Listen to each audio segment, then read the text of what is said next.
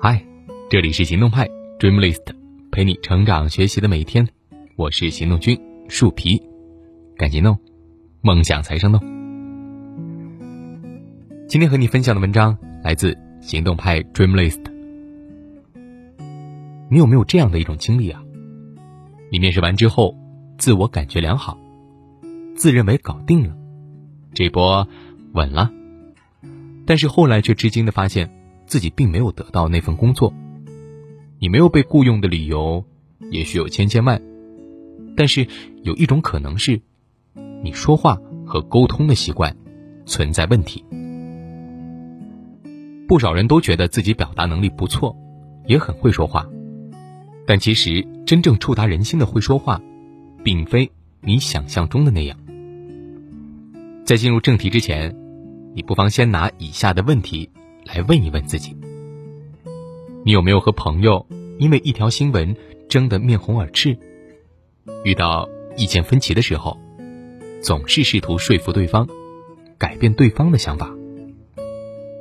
你有没有一边跟同事聊天，一边刷热搜？过后，同事跟你聊刚才说过的话题，你却感觉从没有听说过？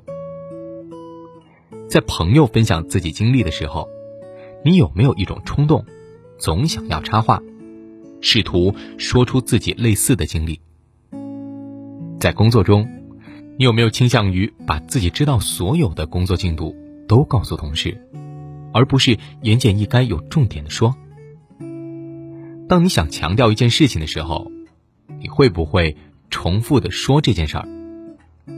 遇到你不懂的问题，你会假装自己很内行，发表观点？还是会直接承认自己不知道。在和朋友、同事聊天的时候，你是不是那个说话最多的人？细想一下，你有没有认真的听过对方的话呢？在这些问题当中，肯定的答案越多，沟通逻辑存在的问题也就越多。希莱斯特·黑德利是位肤色较浅的混血女性记者。主持人，他从九九年，他从一九九九年起从事新闻工作，期间当过记者、制作人和主持人。二二零一五年，他受邀到 TED 演讲，主题为“营造美好谈话经验的十个原则”。这次演讲的观看人次超过三千万，黑德利因此受到更加广泛的关注。他从事新闻工作十几年。将与几千位来自各行各业、各个阶层的受访者亲密交谈的经验，总结为十条说话之道。那，无论你是希望通过谈话得到一个理想的工作，还是挽回一段本可以继续的亲密关系，又或是成为一个更受欢迎的人，都能够从这十条沟通逻辑当中得到注意。今天的文章。会给你讲解其中的七条沟通逻辑。如果你还是感兴趣，可以阅读《会说话，把话说到心里去》这本书，来了解更多。一，要么全神贯注，要么不要开始交谈。很多人以为自己可以一心多用，我呢，以前也是，我可以一边跟同事聊天，一边浏览新闻。一边做菜，一边看综艺，但最后的结果往往是，同事说的话没有进脑子，菜糊了，综艺也看得零零碎碎。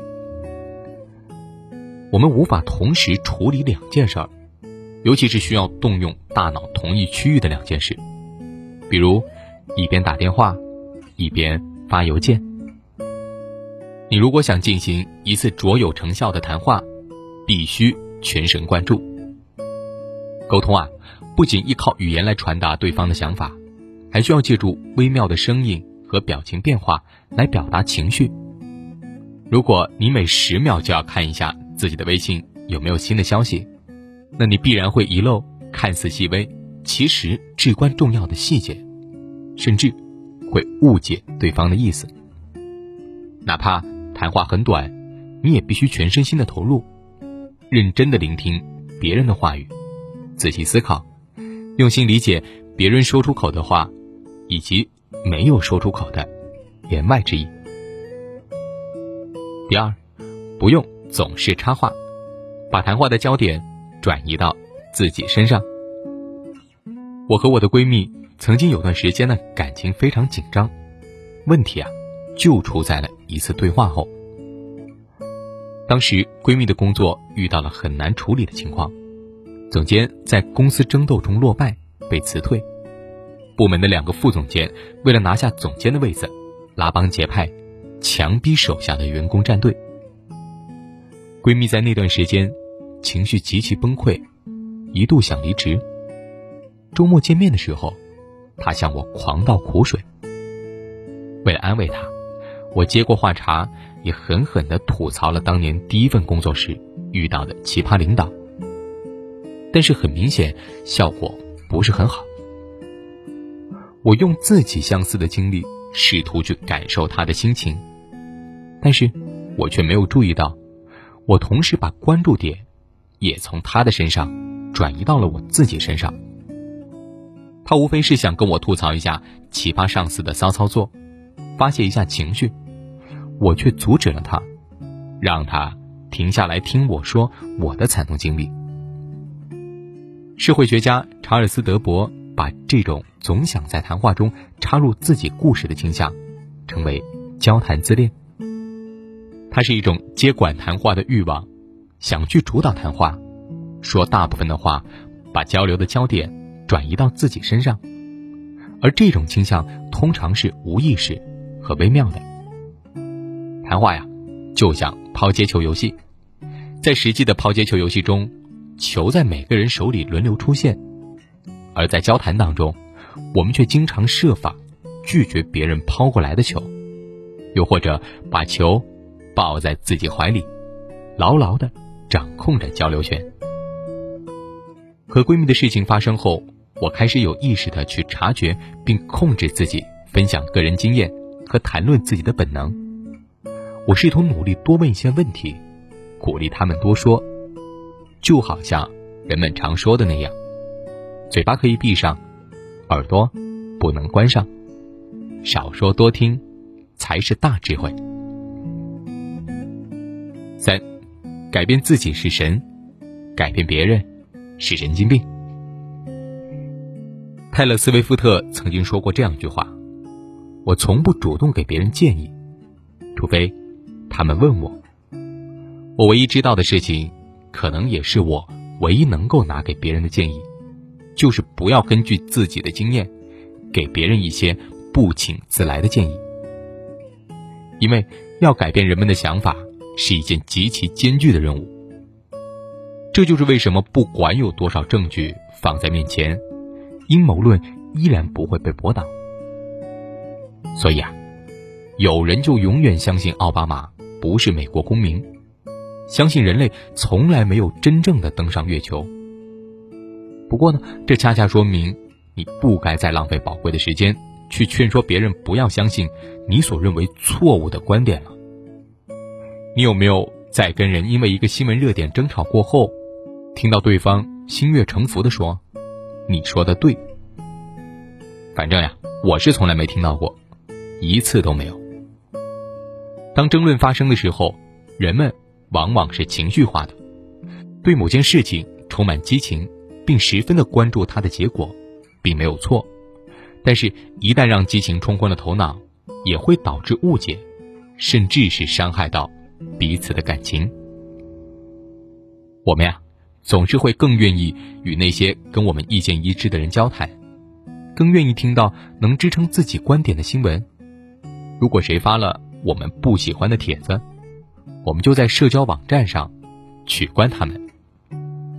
我们就是不想改变自己的想法。著名的心理治疗师 M. 斯科特·派克曾说过：“真正的倾听要求听者放下自我。”请停止把谈话当做一种用来说服别人，或者证明自己正确的方式吧。你会为自己错过太多而大吃一惊。各种信息会像泉水一样涌入你的头脑，填补被自我挡住的空缺。第四，不要废话连篇，尽量言简意赅。如果你说的话很重要，而且你又希望别人能够记住你的话，那么请务必简明扼要，且语气亲切。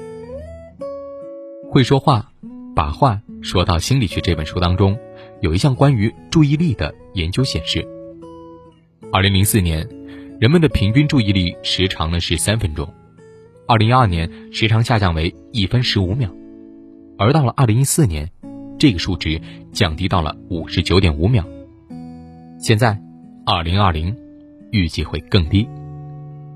但与之相对应的是，在现实生活当中，很多人倾向于把自己知道的所有事情全都告诉你，而不是去考虑什么是必要的，什么是不必要的。最后的结果就是把对方的耐心和注意力全数耗尽。其实。把你需要传到的信息传到就好了，不要再继续说。在说话之前，先想好自己要表达的内容，注意一下时长。接下来把球抛给对方，等待回复，就 OK。第五，不要重复。在沟通当中，重复会导致无动于衷。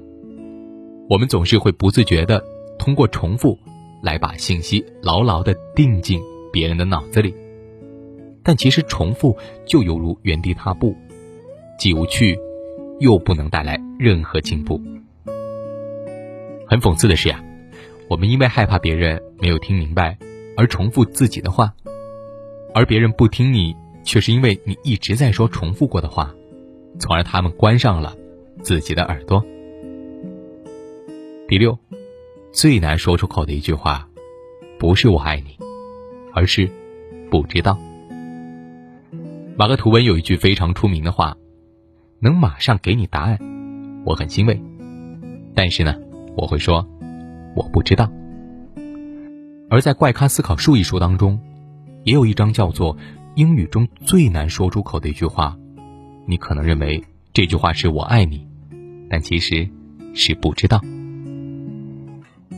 不知道出于什么原因。我们总是喜欢不懂装懂，或者是装作博学多才，其实呢，自己只是一知半解。一个比较容易理解的原因是，我们希望给人留下深刻印象，想让自己在人前表现的很聪明，是很正常的一种心理。但讽刺的是，如果我们说的话不是十分准确，会显得比不说话还要蠢。这就好像呢，一个小孩总喜欢说生词唬人，但是却连发音都会说错一样可笑。我们喜欢装模作样的另外一个原因呢，就是我们不愿意向别人求助。在专业上向人求助，可能会暴露你对自己工作无知的一面，给你造成潜在的威胁。当我们不懂装懂的时候，不仅是在浪费自己的潜能。更是在利用别人对你的信任。如果你不知道啊，就请直接说“我不知道”。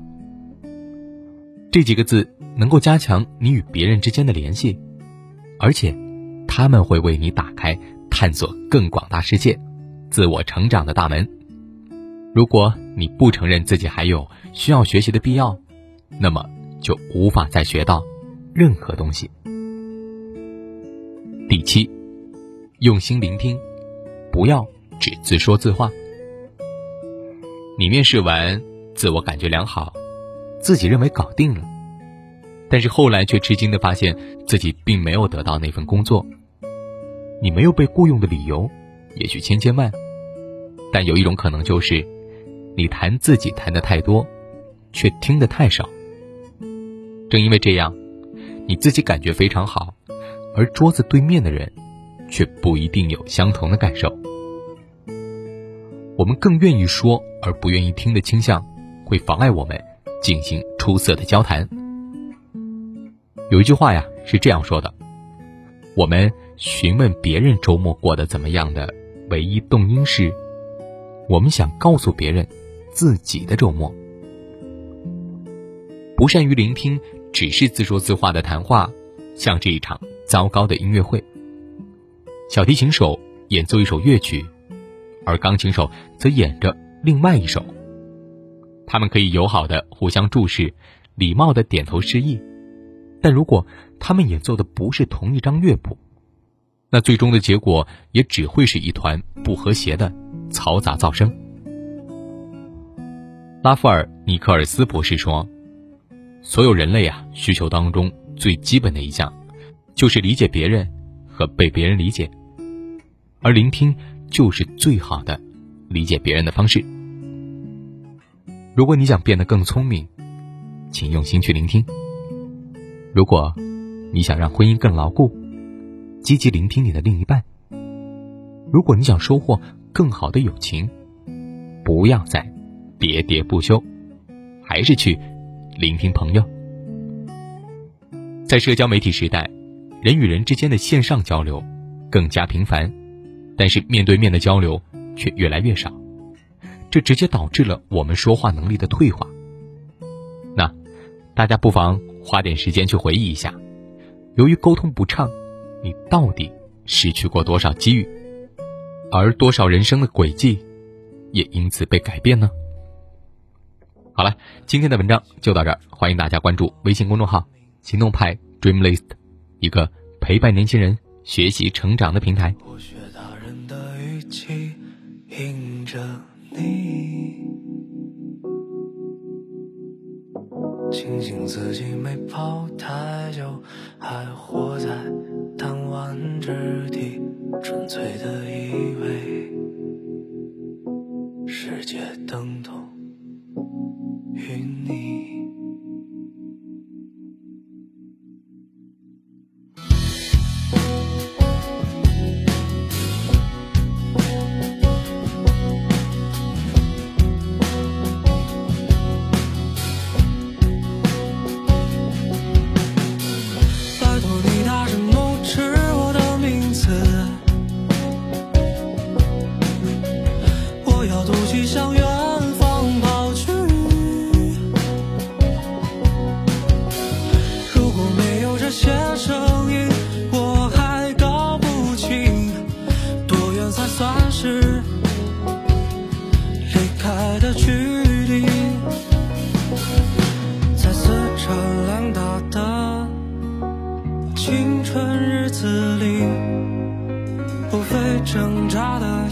就那么几个问题。